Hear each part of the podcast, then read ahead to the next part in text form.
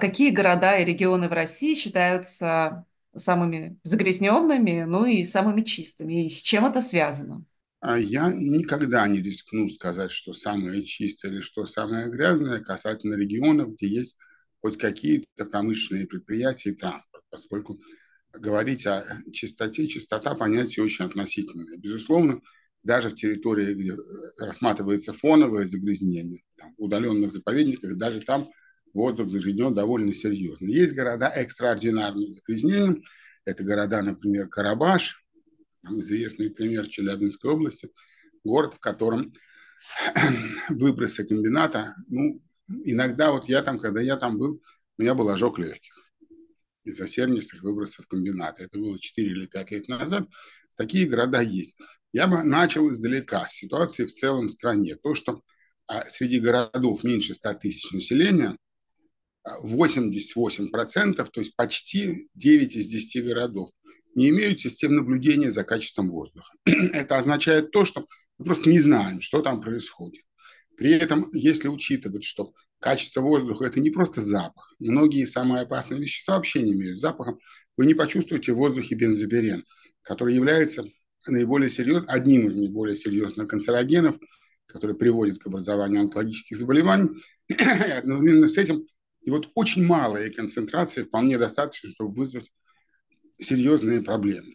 Поэтому, когда мы говорим, мы можем говорить о крупных городах больше миллиона. Они, безусловно, все находятся под наблюдением. Тоже не очень плотно, но все-таки все. Можно говорить о 70% городов больше 100 тысяч населения. Но заметим, 25% каждый четвертый город меньше, больше 100 тысяч населения тоже не имеет систем наблюдения. И, наконец, может быть, о маленьких городах, условно маленьких, которых просто почти ничего нет. Есть несколько субъектов Российской Федерации, например, Кабардино-Балкария, Балкария, которых тоже нет никаких систем наблюдения. Просто ничего. Поэтому то, что мы знаем про воздух, это очень отрывочная картина. Из той отрывочной картины, которую мы знаем, есть города очень сильно загрязненные. Новокузнецк, Киселевск, город, в котором все засыпает пылью. Находка не очень хорошем состоянии, Магнитогорск. Их много, и Перечислять наиболее загрязненные сложно, потому что у нас нет объективного критерия, своего рода градусника для того, чтобы оценить, как загрязнен город. Вам ведь нужно сравнивать города по какому-то единому показателю, а они загрязняются разными веществами. В каких-то у вас наступают заболевания легких, острые заболевания, потому что загрязнение очень большое, заболевание возникает, вы выздоравливаете. В каких-то случаях, когда у вас канцерогенные вещества, то начинаются онкологические заболевания, но, естественно, они идут с задержкой там, через 5, 7, 10 лет. А сейчас вы это не чувствуете и никак не ощущаете. А если измерения не проводятся, то вы не знаете про это вещество. Поскольку меряется у нас всего 60 веществ, причем далеко не в каждом месте, где происходит само наблюдение, то вот картинка такая, очень интересная. Должен, правда, сказать, что все-таки измерение загрязнения воздуха у нас идет ну, гораздо более серьезно, чем, например, измерение загрязнения морских вод.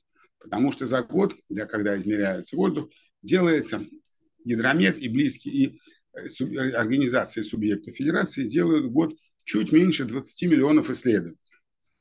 Вот. В то время как, когда вы смотрите, например, на моря, я привожу пример, потому что здесь совершенно разные цифры, то там за год делается всего 40 тысяч исследований. Вот мы очень интересная ситуация. С одной стороны, мы делаем довольно много, с другой стороны, не покрыта, и очень расстраивает то, что сравнительные характеристики очень сложно показать. Поэтому можно говорить о городах там, где а, либо есть хроническое высокое загрязнение по одному или нескольким компонентам. Я уже назвал такие города.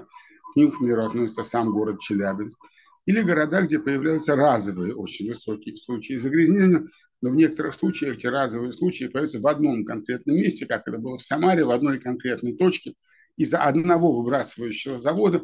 И, в общем, да, это очень нехорошее, что сказать при этом, что регион плохой или город грязный, на основании этого одного замера невозможно. А больше у нас исследований особо нет.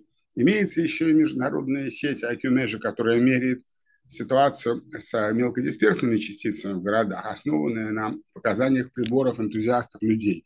Но поскольку там есть проблемы с аттестацией приборов, на самом деле с тем, что они показывают, то эту систему можно использовать только как своего рода индикатор. Стало сильно хуже, стало хуже, стало сильно лучше, а говорить про то, что она дает возможность сравнивать нельзя, хотя если вы зайдете, вы посмотрите, что там Кое-какие города попадают вверх списка, там есть приоритизация. Российские города в самый верх списка, по-моему, никогда не попадали в первую десятку, но в первые двадцатки они бывали.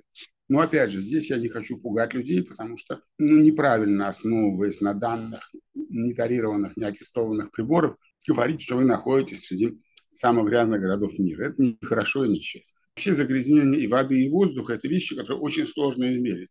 Единственное, почему в мире хотя бы чуть-чуть можно сопоставлять страны, это образование отходов.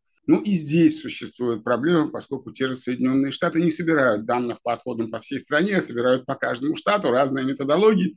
И опять же, здесь бессмысленно обвинять, но, вот, знаете, экологические параметры очень тяжело сравнивать. Это, увы, сложная, очень расплывчатая система, которая позволяет провести определенные, но очень ограниченные сравнения в пределах одной страны, одной методологии и уже создает сложности даже для сравнения между, например, странами бывшего Советского Союза, где методики разошлись не очень сильно, но даже здесь есть проблемы со сравнением.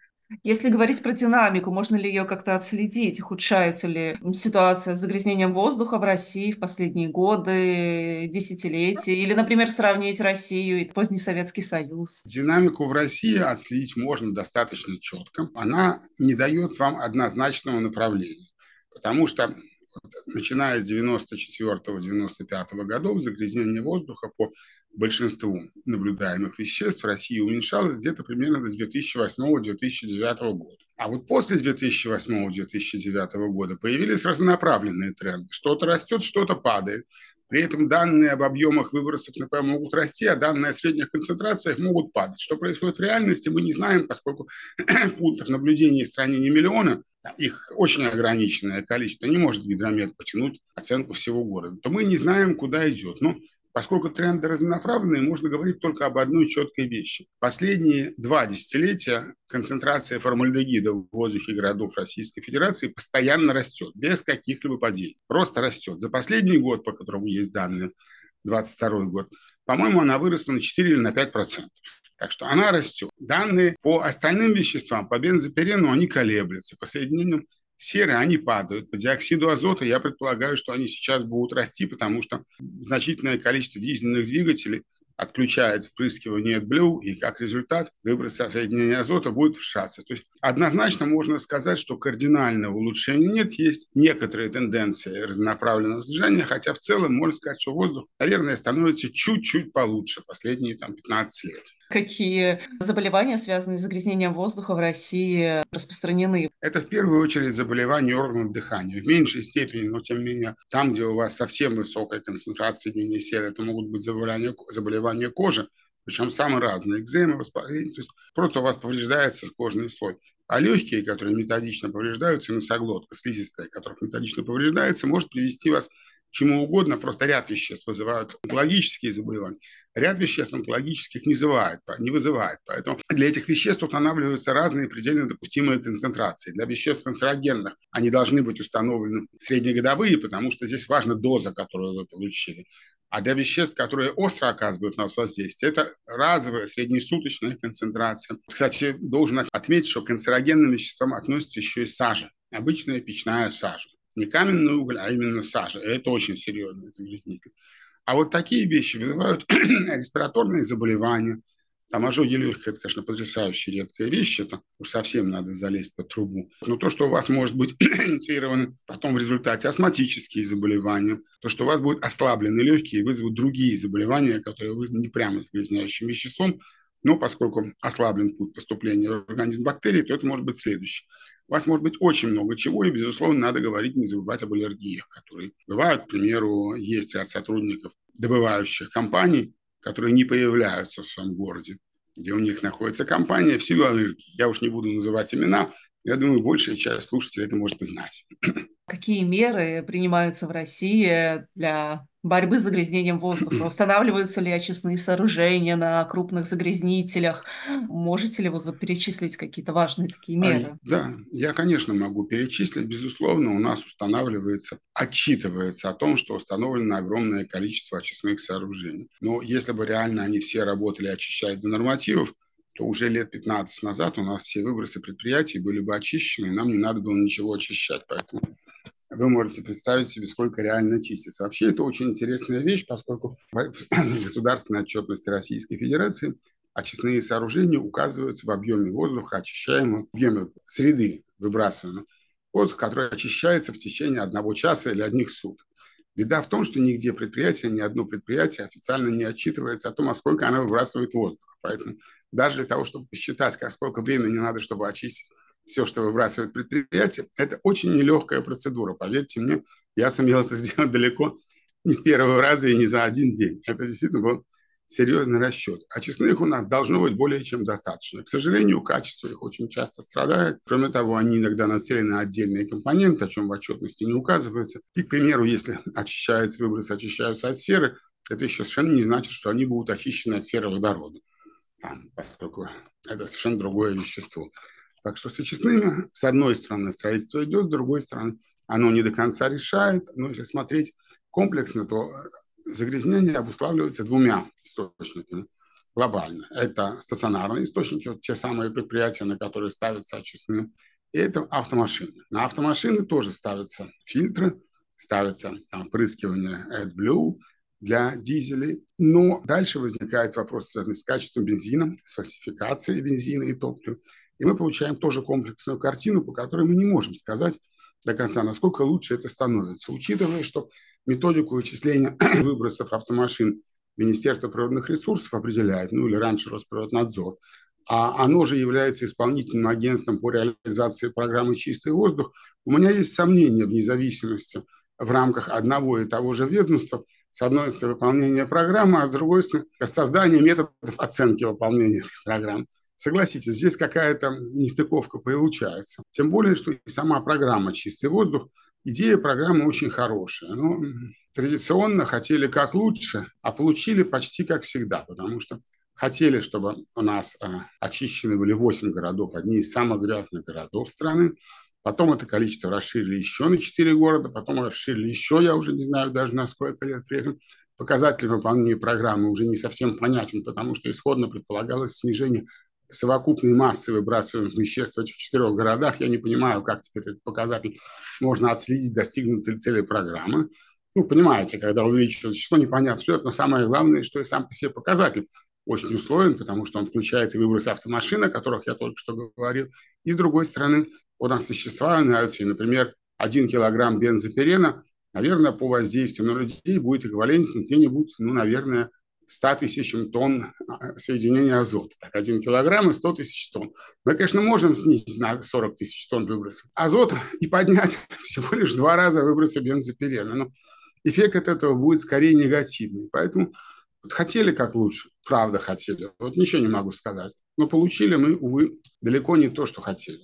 То есть, получается, федеральным региональным программам, которые существуют в России, не хватает какой-то независимой экспертизы? В России очень большая проблема с независимыми экспертизами, с независимой оценкой и с профессиональной оценкой, поскольку в последние годы все меньше и меньше источников финансирования экспертов, общественные организации все больше и больше закрываются, остаются организации, которые не очень далеки от государства, которые зачастую возглавляются там государственными служащими и депутатами, то понятно, что с объективностью там наступают проблемы. Кроме того, само по себе законодательство об оценке воздействия при участии общественности становится все более и более слабым. Я должен продолжить еще о том, что очень часто решения правительства, по крайней мере в публичном поле, не обоснованы. Если вы посмотрите на regulations, а я смотрел на это в течение нескольких лет и запрашивал иногда, а почему вы приняли такое решение, то очень часто обоснование просто просто отсутствовали. Возможно, есть какие-то внутренние обоснования, которые не хотят делиться с населением, но тогда у меня большой вопрос, а почему не хотят делиться с населением обоснованием принятия каких-то публично важных решений? Поэтому проблемы с независимой экспертизой и оценкой, они есть в стране, они очень серьезны.